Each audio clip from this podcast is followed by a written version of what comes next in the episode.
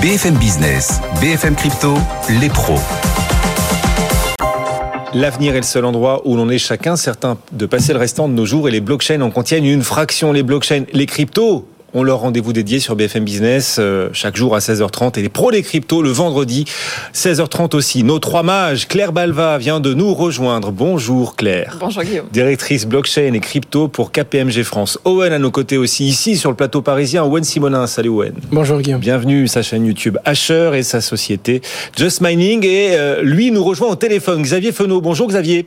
Bonjour Guillaume. On est content de vous retrouver Xavier euh, pour Interactive Trading donc parce que parce que on a encore un peu mal au portefeuille quand même en ce moment. Le Bitcoin toujours sous les 20 000 dollars. Euh, depuis deux semaines, on rôde autour de ces 20 000, 1100 dollars pour l'Ether, qui n'arrive pas, lui non plus, à sortir les pieds de la glaise et la tête de l'eau comme les marchés financiers d'ailleurs, comme les bourses. En bourse, euh, Xavier, le manque de visibilité est en soi un handicap. Est-ce que sur le marché crypto, le manque de visibilité reste aujourd'hui important? Ben, c'est vrai que le marché des cryptos est toujours, hein, comme on le connaît depuis maintenant des semaines et même des mois, c'est vraiment copie conforme euh, le marché des cryptos par rapport à ce qui se passe sur les marchés traditionnels. C'est vraiment une classe d'actifs euh, risquée à part entière. Alors avec la volatilité qui lui est propre, hein, dans les bons moments comme on a connu en 2021 avec des performances incroyables, surtout sur les altcoins d'ailleurs, mais aussi dans les mauvais, aussi dans les mauvais comme en 2022, euh, avec un premier semestre qui a vite oublié. Vous parlez tout à l'heure d'une des pires performances du SP500 semestriel, bah, le Bitcoin, c'est moins 56% sur le semestre. C'est le pire semestre qu'il ait connu. On est à moins 70% sur les terres sur ce, sur ce semestre. Contrairement d'ailleurs au premier semestre 2021 sur les terres où on était plus sur de plus de 100%. Donc visibilité réduite, oui. Et pour comprendre avec ce qui se passe un petit peu sur les marchés traditionnels, euh, hier on avait eu notamment l'indice PCE aux États-Unis qui mesure en fait l'évolution des prix uniquement sur les biens et les services consommés. Donc ça donne une information qui est quand même importante sur le comportement des consommateurs. On a eu une hausse des dépenses, mais plus faible que ce qui était prévu, mais surtout plus faible que la hausse des revenus. Donc là, on aurait pu se dire, OK, bah, c'est une bonne nouvelle sur les marchés traditionnels, ça va se propager aussi sur le marché des cryptos, sauf que le marché des deux côtés, marché traditionnel et marché des cryptos, était complètement tétanisé, au point d'ailleurs de ne pas réagir. Donc ce qui montre qu'on est toujours dans cette psychologie euh, générale négative, et techniquement, sur le marché des crypto-monnaies, euh, la situation reste toujours baissière, en dessous de ce qu'on appelle, en fait, on va céder des moyennes mobiles. C'est une moyenne des prix qu'on fait, par exemple, sur les 20 derniers jours. On lisse jour après jour et ça nous donne un point de repère, donc lissé dans le temps. Et cette moyenne mobile à 20 jours est toujours baissière. Elle passe au-dessus de la tête, ce qui nous donne finalement des rebonds. Quelle qu'en soit l'ampleur, cette nuit, on a vu le Bitcoin, par exemple, qui a pris 10% entre minuit et 3 heures du matin. Et puis finalement, au fil des heures qui suivent, après, tout retombe. Il y a d'autres types un peu plus volatiles. Par exemple, Waze, il y a 10 jours, elle a pris 50% sur la journée. Aujourd'hui, presque intégralement, tout ce mouvement aussi a été retracé. Il y en a d'autres, comme par exemple Solana, qui a pris 60% depuis ses plus bas. On est désormais plus qu'à 25% au-dessus des derniers plus bas. Donc oui, effectivement, la visibilité est réduite, ce qui nous donne finalement une situation technique qui est toujours bloquée. Alors les questions les plus simples sont euh, parfois, ça arrive aussi les meilleurs. Euh, quand est-ce, d'après vous, euh, Xavier, quand est-ce qu'un regain d'intérêt général des investisseurs pour le marché crypto va se, va se manifester? Bah, comme on l'a dit, en fait, pour qu'il y ait un retour sur les actifs risqués déjà au sens large, donc comme par exemple les, les cryptos, hein, il faudrait déjà une accalmie sur les taux euh, d'intérêt, ce qui semble être le cas d'ailleurs depuis quelques jours. Hein. En tout cas, le, le taux à 10 ans aux États-Unis américains est repassé sous les 3%, on est quasiment à 2,80% au moment où on parle. Sauf qu'on a le dollar américain qui continue de se renforcer face à un panier de devises. Donc, preuve aussi qu'on est en mode risk off, en tout cas de la part des, opérateurs, ce qui nous rend des, des marchés qui, traditionnels d'ailleurs, qui sont nerveux aussi, hein, au point de faire des plus 3, moins 3% du jour au lendemain. Et vu que le marché des cryptos y est corrélé, bah déjà plus de calme là-bas, ça ferait quand même du bien ici. Donc il faudrait aussi que le resserrement monétaire atténue l'inflation. On l'a vu tout à l'heure, on a eu une première, on va dire, moins mauvaise nouvelle cette semaine. Il faut que ça continue pour que le marché croit à l'efficacité des actions des banques centrales et que derrière, on ait des perspectives de croissance économique et bien évidemment aussi des entreprises qui ne soient pas dégradées dans les prochaines semaines. Et il faut que donc qu'on change aussi techniquement de salle et d'ambiance sur le plan technique. Il faut qu'on repasse sur Bitcoin au-dessus des 22 000 dollars euh, et des 1300 dollars sur l'Ether. Donc ce sont des résistances des lits. Ça semble aujourd'hui tellement difficile de s'en affranchir. Il faudra déjà commencer par passer au-dessus des niveaux techniques qu'on a évoqués à l'instant, c'est-à-dire des moyennes mobiles à 20 jours. C'est 1150 dollars sur l'Ether et 21 000 dollars sur le Bitcoin. Ça, ce sont les deux gros niveaux d'alerte positive pour ces prochains jours. Si on devait passer au-dessus, ça serait déjà une belle première étape pour que les deux majeurs nous montrent déjà l'exemple. Donc j'estime que là, voilà. Et ensuite, mmh. on aura euh, probablement les investisseurs qui chercheront des cryptos un petit peu plus petites en termes de capitalisation. Donc patience pour le moment. C'est pas plus dégradé qu'il y a dix jours, même si c'est vrai que cette succession de faux départs haussiers qu'on a peuvent paraître bah, épuisants si on travaille à court terme. Xavier Fenot, Interactive Trading avec nous régulièrement sur euh, BFM Business. Owen nous accompagne, Claire également. On va parler aussi de la réglementation européenne puisque les choses ont évolué ces dernières heures, notamment hier soir. Mika, euh, Mika, ça peut être votre pote, mais c'est aussi euh, voilà votre nouveau compagnon hein, dans l'univers crypto, la réglementation européenne. Mika, et hier soir cet accord politique en toute fin de présidence française de l'Union européenne, la France semble avoir voulu faire le, le forcing et obtenir cet accord politique, donc qui est advenu finalement un accord autour de cette future réglementation. Ce n'est qu'un point d'étape, les choses pourront encore évoluer. Mais qu'est-ce qu'on se dit euh, après cet accord politique? Que la réglementation sera quoi? Dure, souple, Owen, morale, moralisatrice, intelligente, bienvenue? Comment est-ce que vous accueillez cet accord d'hier soir? Sur certains points, bien mieux que ce qu'on s'attendait. Par exemple, il y a un pas en arrière pour prendre du recul et pour réfléchir, notamment l'exclusion des NFT ou de la finance décentralisée dans la toute première version de la régulation. Ce qui laisse du temps, et tant mieux, parce que si on avait régulé maintenant les NFT et la finance décentralisée, on aurait eu une régulation qui, je pense, aurait vraiment restreint l'écosystème et son développement. Ça, c'est plutôt une bonne nouvelle. La deuxième chose, c'est qu'on attend encore tout ce qui va être TFR sur les transferts de fonds et sur les limites. Là, c'est encore très rude, notamment sur ce que l'on attend, sur l'obtention d'identité, derrière chacune des adresses. Mais il y a un point qui est relativement négatif, euh, c'est vraiment les restrictions qui vont être apportées au stablecoin. Et pour le coup, je vais laisser Claire euh, développer euh, principalement ces, ces, restrictions. Parce qu'elle est encore plus en colère que vous, Claire? Non, mais alors c'est intéressant parce que derrière ce texte, il y a bien sûr une, une volonté de protéger le consommateur. Euh, mais je pense en réalité qu'il n'y a pas que ça. Euh, et quand on lit les, les, textes qui sont à notre disposition, on voit aussi, on arrive à déceler une volonté politique. Et alors déjà, on, on voit bien que ce sont les stablecoins qui préoccupent principalement l'Europe, hein, puisqu'on on a des phrases comme euh, voilà, si certains crypto-actifs ont une portée et une utilisation assez limitée, d'autres, comme la nouvelle catégorie des stablecoins, sont susceptibles d'être massivement utilisés et de devenir systémiques, qui déjà sous-entend euh, que ce sont, en tout cas pour l'Europe, les stablecoins qui ont le plus de potentiel et pas euh, d'autres cryptoactifs comme, euh, comme Bitcoin. Donc déjà, c'est un premier indice. Et ensuite, quand on regarde un peu le, les, les, règles qui, euh, qui, touchent les stablecoins, euh, on voit bien une volonté politique euh, de garder un contrôle sur la monnaie et d'éviter que des initiatives privées se développent sur le marché. On a d'un côté un certain nombre de mesures qu'on peut qualifier de protectionnistes, qui visent en fait à éviter le développement de stablecoins indexés sur des devises étrangères comme les stablecoins dollars. Alors on va voir comment l'Europe va arriver à faire ça. Est-ce qu'on va aller réguler les intermédiaires, leur interdire de proposer des services sur l'USDC par exemple Et on a de l'autre côté un certain nombre de mesures assez strictes euh, pour des stablecoins qui seraient euh, qui se développeraient en Europe, donc qui seraient par exemple indexés sur l'euro. Euh, on va exiger bien sûr un siège en Europe, euh, mais on va aussi exiger des réserves. Alors ça c'est plutôt euh, logique effectivement pour euh, garantir la parité avec l'euro, mais on va aussi aller contrôler leur volume. et on parle aujourd'hui par exemple d'un volume maximal journalier de 200 millions d'euros, ce qui en réalité est assez faible hein. quand on regarde les stablecoins dollars aujourd'hui les plus grands, on est largement au-dessus. Donc ça donne pas tellement envie à des acteurs européens aujourd'hui d'aller proposer ces stablecoins euros en Europe. Et donc se pose la question de est-ce qu'on va finalement restreindre le marché des stablecoins et donc les Européens n'auront plus accès aux stablecoins et le laisser à des Américains, par exemple, même les stablecoins euros Et le laisser à, à, des Américains. Mais là, il y a eu aussi une question de, finalement, d'opérationnel, de comment est-ce qu'on fait pour éviter que ces stablecoins euh, dollars, par exemple, soient accessibles aux Européens. Puisque dans la finance décentralisée, ils le seront toujours. Mais on va aller chercher, j'imagine, des intermédiaires comme Just Mining pour euh, éviter que ces stablecoins soient distribués sur le marché européen. Donc il y a une question euh, de, de faisabilité, tout simplement. Et on le voit d'ailleurs aussi sur le KYC avec ce que, l'Europe appelle les portefeuilles non hébergés euh, et l'obligation pour les intermédiaires de tracer les portefeuilles non hébergés vers lesquels on envoie des transactions à plus de 1000 euros. Et là, il y a une vraie question, comment est-ce que vous allez prouver que quelqu'un est bien derrière ce portefeuille? Donc il y a plein d'interrogations techniques sur bah, le, le, réalisme en fait de certaines mesures.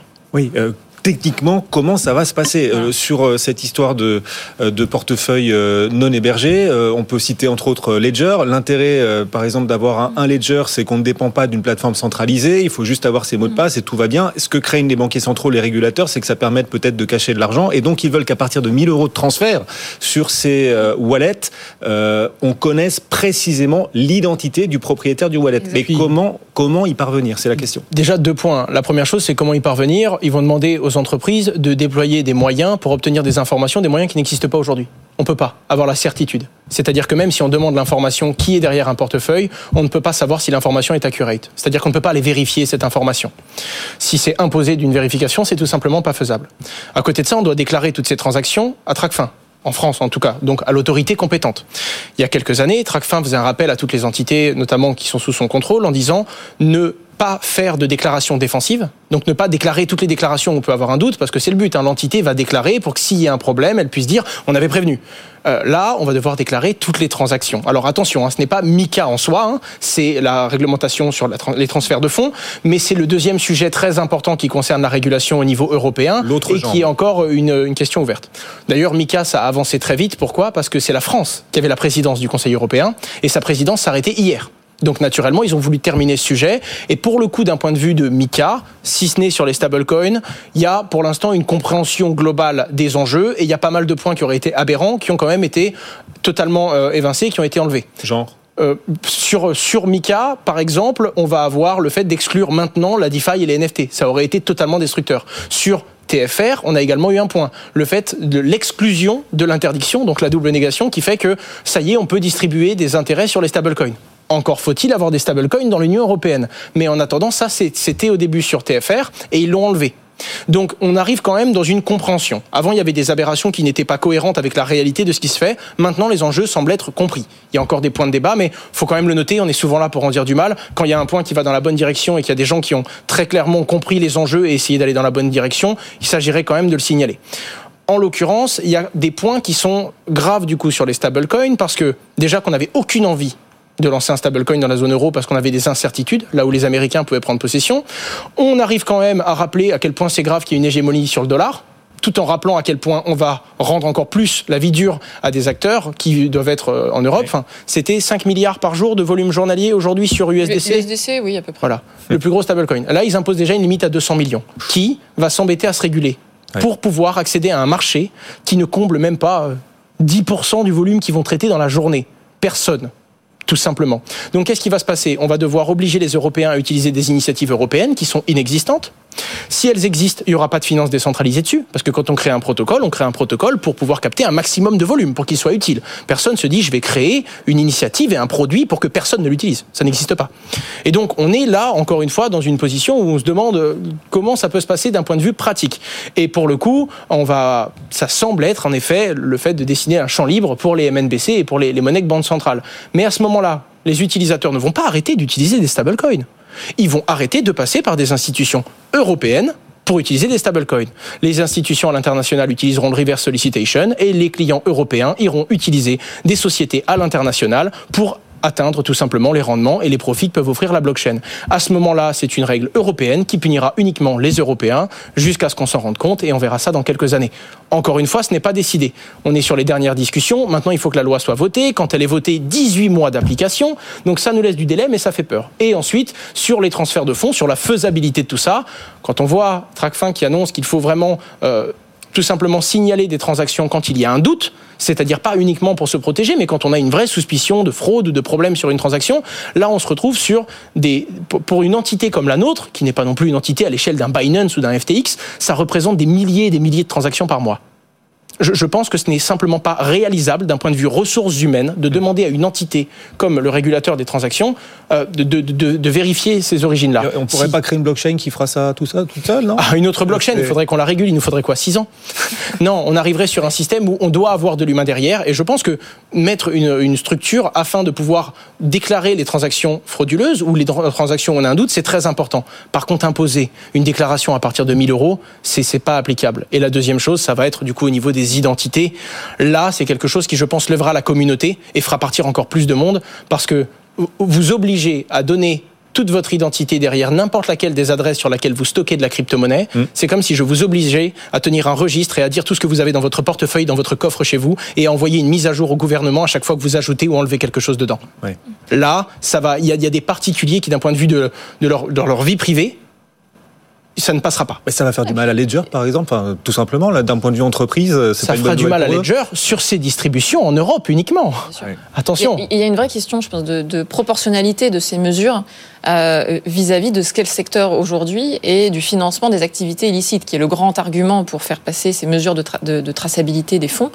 Euh, en réalité, il y a toujours ce mythe qui circule sur le fait que la crypto financerait beaucoup plus les activités illicites que les monnaies traditionnelles. En réalité, c'est l'inverse. Euh, on- n'a pas avec les monnaies euh, traditionnelles la capacité de tracer autant les activités qu'avec la crypto. Et donc quand on regarde les chiffres, euh, la proportion des activités illicites en crypto, c'est 0,15% des volumes. Et donc, je, moi, j'ai du mal à comprendre, c'est vrai, la proportionnalité qui consiste à aller demander à des acteurs, à des intermédiaires réguliers en Europe de tracer toutes les transactions à partir d'un euro et puis d'aller prendre les, identités des, un- unhosted wallets à partir de 1000 euros, alors même que c'est un secteur qui, en réalité ne finance pas les activités illicites ou très peu, bien moins que les monnaies traditionnelles. Euh, et donc euh, la proportionnalité des mesures ici, elle est quand même assez étonnante. Bon, bah, ils ont privilégié le symbole peut-être. En tout cas, alors est-ce que les choses, vous le dites, hein, on n'était qu'à une étape là, c'était un accord politique hier soir qui va bien sûr contribuer à forger la future réglementation européenne. Il reste quelques étapes et un vote au Parlement à venir. Parlement. Les choses risquent de se durcir et s'aggraver encore ou elles peuvent encore s'améliorer? En fait, c'est assez improbable qu'il y ait des amendements très significatifs sur ce texte euh, avant le, le vote par le Parlement. Donc euh, probablement soit ça passe, euh, soit ça casse. Le plus probable, c'est que ce texte soit voté par le Parlement. Et après, comme le disait Owen, euh, il y a 18 mois pour euh, la mise en application. Et donc là, ça va être à l'AMF, la CPR en France, par exemple, de faire appliquer ces différentes mesures. Bon, on a fait le tour. Juste pour signaler la Russie. On se disait avec le conflit en Ukraine que la Russie allait peut-être vouloir euh, profiter de l'écosystème crypto pour euh, financer euh, sa guerre face aux sanctions occidentales. Ben, on voit qu'en en Russie, une nouvelle taxation est prévue par les émetteurs des crypto pour les émetteurs des cryptoactifs et les investisseurs crypto. C'est le Parlement russe, la Douma, qui a approuvé cette nouvelle taxe sur l'écosystème. Euh, on l'avait pas vu venir celle-là Ils- se sont rendus compte qu'ils avaient pour le coup, alors au début ils avaient énormément de peur face à ça, puisque pour eux c'était de l'instabilité monétaire potentielle, en tout cas la banque centrale russe. Ce qu'ils se sont rendus compte, c'est qu'en fait ils avaient un terrain, enfin un territoire très propice au minage de crypto-monnaies par exemple. Faible coût d'électricité, très basse température, donc pas beaucoup de dépenses énergétiques supplémentaires pour pouvoir euh, garantir l'exploitation du minage. Et donc, ils ont changé totalement leur politique pour essayer d'attirer et pour là où avant ils se montraient très fermés aux crypto-monnaies, au contraire, permettre cette exploitation, essayer de capter des volumes, réduction de l'imposition pour les particuliers en passant de 20 à 15% pour les internationaux et 13% pour les, les locaux, et une passation à 0% pour tous les émetteurs de cryptoactifs ou les sociétés qui proposent des operating systems et des logiciels pour justement les émetteurs de cryptoactifs. Donc c'est un gros rebalancement et c'est ce que beaucoup attendent également au niveau des États-Unis. Ils attendent beaucoup d'informations pour faire des régulations et ils avaient mis en pause histoire de faire des études de 3, 6 à 8 mois afin de bien comprendre l'écosystème avant de le cadrer et beaucoup s'attendent à ce que eux aussi soient cléments, sauf s'ils prennent une position pour euh, protéger leur écosystème et qu'ils y voient une menace dans les fameux stablecoins, par exemple, comme l'Union européenne semble le voir. Bon, d'abord euh, découvrir cet écosystème avant de le juger et de euh, le, réglementer, le réglementer trop définitivement. Voilà. Tout à fait. Et pour le coup, on peut encore le souligner, l'Union européenne sur certains sujets l'a compris et ne veut pas que dans MICA 1, la première version des textes, on régule tout n'importe comment non plus. Pendant ce temps, les usages continuent de monter en puissance, l'écosystème, euh, alors convulse, ça envoie les cours des cryptos, mais quand même, ce, cet écosystème continue de se forger, de se dessiner. On va parler de Kaiko. Kaiko, l'entreprise de collecte et de distribution de data, a levé 53 millions de dollars avec pour entreprise partenaire, tiens, tiens, Chainlink, mais également Bloomberg, Messari ou encore, tiens, tiens, Ledger. Kaiko. Alors, Kezako, Kaiko, on le disait, spécialiste euh, de la data. Pourquoi ces partenariats, Owen, dans les euh, données? Quel type de données, d'ailleurs, euh, Kaiko apporte-t-il aux institutionnels et pourquoi est-ce que ces partenariats sont importants? Énormément de données qui viennent du marché que ce soit des exchanges décentralisés ou que ce soit sur plus de 100 plateformes d'exchange centralisées. Ce qui est intéressant déjà avec Kaiko, c'est qu'on parle d'une entrepreneur française et c'est l'une des, l'un des plus gros data providers de cet écosystème. C'est-à-dire qu'ils ont plus de 10 ans d'informations et de données sur le marché une API, donc le, le, canal de distribution de ces données à toutes les entités partenaires qui sont connectées à Kaiko, euh, qui a plus de 99% d'uptime et qui va fournir des données très précises sur le passé des crypto-monnaies, ce qui permet de définir des indices, ce qui permet de définir des prochaines tendances, ce qui permet de comprendre le marché, ce qui permet également de définir des simulateurs. Imaginez un carnet d'ordre pour voir comment ça se passait. Si on crée une stratégie, la répliquer dans le passé pour voir si elle avait marché, c'est une mine d'or pour énormément de plateformes et de sociétés crypto, mais également des acteurs du monde euh, traditionnel, comme la, la Deutsche Börse par exemple, qui est un opérateur euh, boursier en Allemagne, qui s'intéresse à la crypto-monnaie, qui veut se positionner et qui a besoin de ce genre d'outils. Quand on voit un Français qui arrive à cette hauteur et qui arrive à fournir de la donnée sur ce marché, principalement à l'international, puisque c'est là que viennent les grosses demandes, c'est important de le souligner. On parle de Kaiko, et en effet, il faut le souligner, vous le faites, euh, il existe aussi des, des solutions décentralisées de gestion de la data, euh, Claire? Ah oui, qui ne sont pas tout à fait euh, du même ordre que Kaiko, mais effectivement, il y a dans le monde de la blockchain ce qu'on appelle des oracles, qui vont aller, je simplifie, hein, mais chercher des informations externes et les amener on-chain sur la blockchain, ce qui va permettre à un certain nombre de protocoles de fonctionner en se basant sur des informations euh, qui ne sont pas inhérentes à ce qui se passe euh, dans la blockchain. Donc c'est par exemple le cas de Chainlink qui là est en, partenariat sur cette levée de fonds. Souvent ça, repose sur des, des mécanismes de crypto-économie qui vont inciter euh, les différents fournisseurs de données à donner une information qui est correcte. Et, ça crée aussi de nouveaux modèles économiques puisque certains acteurs du Web 2 ou du Web 3 euh, vont fournir ces données aux oracles euh, en échange de revenus. Ça a été par exemple le cas de Deutsche Telekom euh, qui a envoyé des données à Chainlink en échange de revenus. Donc ce sont des modèles un peu différents, mais qui peuvent être aussi complémentaires de Kaiko. On peut tout à fait imaginer que euh, Kaiko fournisse certains oracles en données, voire que Kaiko un jour devienne un oracle, pourquoi pas. Ah oui, Kaiko pourrait devenir un oracle. Bon. Mais quand on voit Chainlink travailler avec Kaiko, on dit qu'il y a sûrement déjà du partage d'informations. Mm. Et euh, parce que je pense qu'un oracle pour distribuer à la blockchain doit avoir besoin d'avoir des sources euh, précises d'informations et donc travailler avec Echo. Mais ce serait pas étonnant, en effet, qu'ils développent un oracle un jour, ou qu'à l'inverse, certains gros oracles proposent directement leur source de prélèvement. Ou qu'il y ait des, fusions, effectivement, entre certains euh, acteurs comme Chainlink qui sont des oracles et des acteurs comme Kaiko avec des rachats dans un sens ou dans l'autre. Bon, cet écosystème qui se dessine, on vous le montre véritablement, on le met en plein jour et on va aussi en parler à travers les plateformes custodiennes de conservation de titres qui se rapprochent du monde bancaire, à moins que ce soit le monde bancaire qui se rapproche de ces plateformes. D'après en tout cas le patron d'une de ces plateformes custodiennes, Metaco, c'est le nom de cette plateforme, bien les banques et ces plateformes ont de plus en plus envie les unes des autres. Voilà, il y a une forme de désir commun de s'approcher, de se marier. Ils constatent un fair of missing out, comme on dit sur euh, les marchés. Metaco, c'est pas n'importe qui. Euh, c'est l'entreprise que Société Générale a sélectionnée pour travailler avec sa filiale SG Forge. Claire, à quoi ce partenariat servira-t-il entre Société Générale, le monde bancaire traditionnel, et un groupe comme Alors, Société Générale fait partie des, banques françaises les plus avancées sur le sujet crypto. C'est probablement la banque française la plus avancée sur le sujet. ils utilisent déjà des infrastructures publiques comme Ethereum. Ils ont fait de la, tokenisation d'obligations. Euh, ils, hébergent par ailleurs les réserves du LUG, qui est le, le stablecoin euro créé par la filiale de, Casino. Donc c'est euh, une banque assez avancée sur le sujet. Euh, et là, en fait, c'est assez logique ce qui se passe. C'est-à-dire qu'ils font un partenariat avec une entreprise de custody pour commencer à proposer des services à leurs clients probablement les clients corporate, mais aussi pourquoi pas à terme les clients particuliers, pour pouvoir proposer des services de gestion d'actifs et pourquoi pas d'achat, d'échange de crypto-monnaies.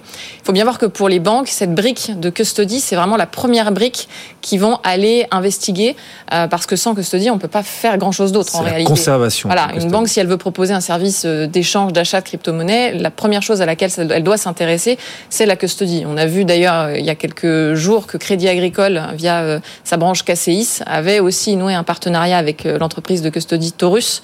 Euh, et donc on sent que les banques françaises aujourd'hui se mettent sur le sujet et que la première chose qu'elles vont regarder, c'est les différents partenaires euh, sur ces sujets de, de détention, de stockage de crypto. Et donc le boss de Metaco s'exprime, s'explique, parle d'un désir commun de se rapprocher entre ce monde du custody, la conservation de titres, et le monde bancaire, une forme de désir d'avenir, comme disait à l'époque Ségolène Royal, en l'occurrence. Bon. Il dit aussi que ces marchés sont très différents. Qu'est-ce qu'il veut dire par là, Owen? Ce qui veut dire par là, c'est que la position des établissements financiers à travers euh, différents pays ne sont pas les mêmes. En France, on va plutôt être euh, intéressé par la tokenisation d'actifs fongibles. Utiliser la blockchain, on ne parle pas vraiment de crypto-monnaie, et quand on les prononce, on est plus sur du crypto-actif, comme si certains mots ne passaient pas. Mais on est plus intéressé par la, tokenisation d'actifs fongibles, euh, de produits financiers, d'actions, etc. bien que pour le coup, on peut le souligner, il y a très peu d'établissements euh, bancaires qui soient euh, qui supportent les crypto-monnaies et qui ne leur font pas la guerre, hein, tout simplement. On a la Société Générale est l'une des plus prononcées là-dessus, qui a d'ailleurs retenu, je pense, énormément d'entreprises à rester sur le sol français. Ça a été notre cas, donc c'est pour ça que je me permets d'en parler. On leur il y a également, quoi, voilà. alors il y a, il y a Delubac également qui a été PSAN en France, mais rares sont les établissements qui ont ne serait-ce que toléré cette activité comme autorité comme euh, comme activité légale au moment où elles ont été régulées. La Société Générale fait partie de ces établissements qui ont permis le libre cours et qui à partir du moment où c'était euh, totalement légal et que l'origine des fonds était contrôlée et euh, au respect des, normes de, l'autorité des marchés financiers permettait cela. Malgré tout, il semble s'intéresser principalement avec Forge euh, justement à la tokenisation d'actifs. Au passage, ils n'ont pas attendu euh, 2022, puisqu'en 2017, ils émettaient déjà 100 millions d'euros d'obligations sur la blockchain Ether. Ce qui était très tôt en 2017. Aujourd'hui, c'est toujours très tôt, mais en 2017, ça, semblait simplement impossible. Donc, euh, des- des entrepreneurs qui étaient déjà très positionnés sur ce credo. De l'autre côté, on a tout ce qui va être les banques allemandes, par exemple, qui, elles, sont très intéressées par les crypto-monnaies cryptoactifs, qui c'est des demandes qui émanent des utilisateurs et elles sont vraiment positionnées sur cette demande, fournir de la crypto-monnaie aux utilisateurs, voire même des établissements qui commencent à distribuer directement des comptes en crypto-monnaie.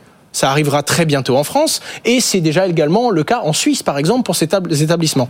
Alors qu'il explique, le, CEO de Metaco, que euh, si on prend l'exemple des plateformes asiatiques, à ce moment-là, elles, elles s'intéressent plus euh, aux NFT et à la finance décentralisée. Donc c'est quand même drôle de voir que les intérêts euh, de ces différents établissements, en fonction de leur culture, de leur positionnement et de leur politique interne aujourd'hui, ne s'intéressent pas au même pan de la blockchain et des crypto-monnaies.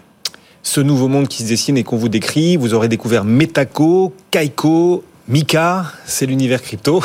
Mika, on va en entendre parler beaucoup Ouais. encore. Votre nouveau compagnon pour sans doute de nombreuses années et pour les siècles des siècles. Merci à tous les deux de nous avoir accompagnés. C'est les pros des cryptos chaque vendredi à l'heure du goûter aux alentours de 16h30. Owen Simonin à la tête de Just Mining et sa chaîne YouTube Asher. Combien d'abonnés Owen maintenant? 571, 572 000 C'est beaucoup. Ça plafonne un peu. Hein. On sent que la baisse Ah, on est, oh, on est bah, pour. C'est c'est drôle parce que ça représente bien un petit peu les baisses d'intérêt. On est passé d'un 30 000 nouveaux utilisateurs par mois à 10 000. Ouais, pas mal. Et notre chaîne BFM Crypto qui est passée, notre fille qui est passée de 15 à 45 000. Bon, on est petits joueurs, on quoi. hein, mais, mais on voilà, est des en- parts de marché. En quelques, voilà, c'est ça. En quelques mois, c'est pas mal dans un univers crypto qui. C'est très très bien. Allez, euh, merci Owen de nous accompagner chaque vendredi. Merci beaucoup Claire également. Rien, Claire. Balva, directrice blockchain pour KPMG. Euh, vous nous accompagnez chaque vendredi. Merci Claire et euh, Xavier. Voilà, je cherchais Xavier Fono qui nous accompagnait tout à l'heure pour Interactive Trading. Dans un instant, la revanche de la finance traditionnelle, les marchés, la séance du jour en direct. On se retrouve dans deux minutes juste après la pause. À tout de suite.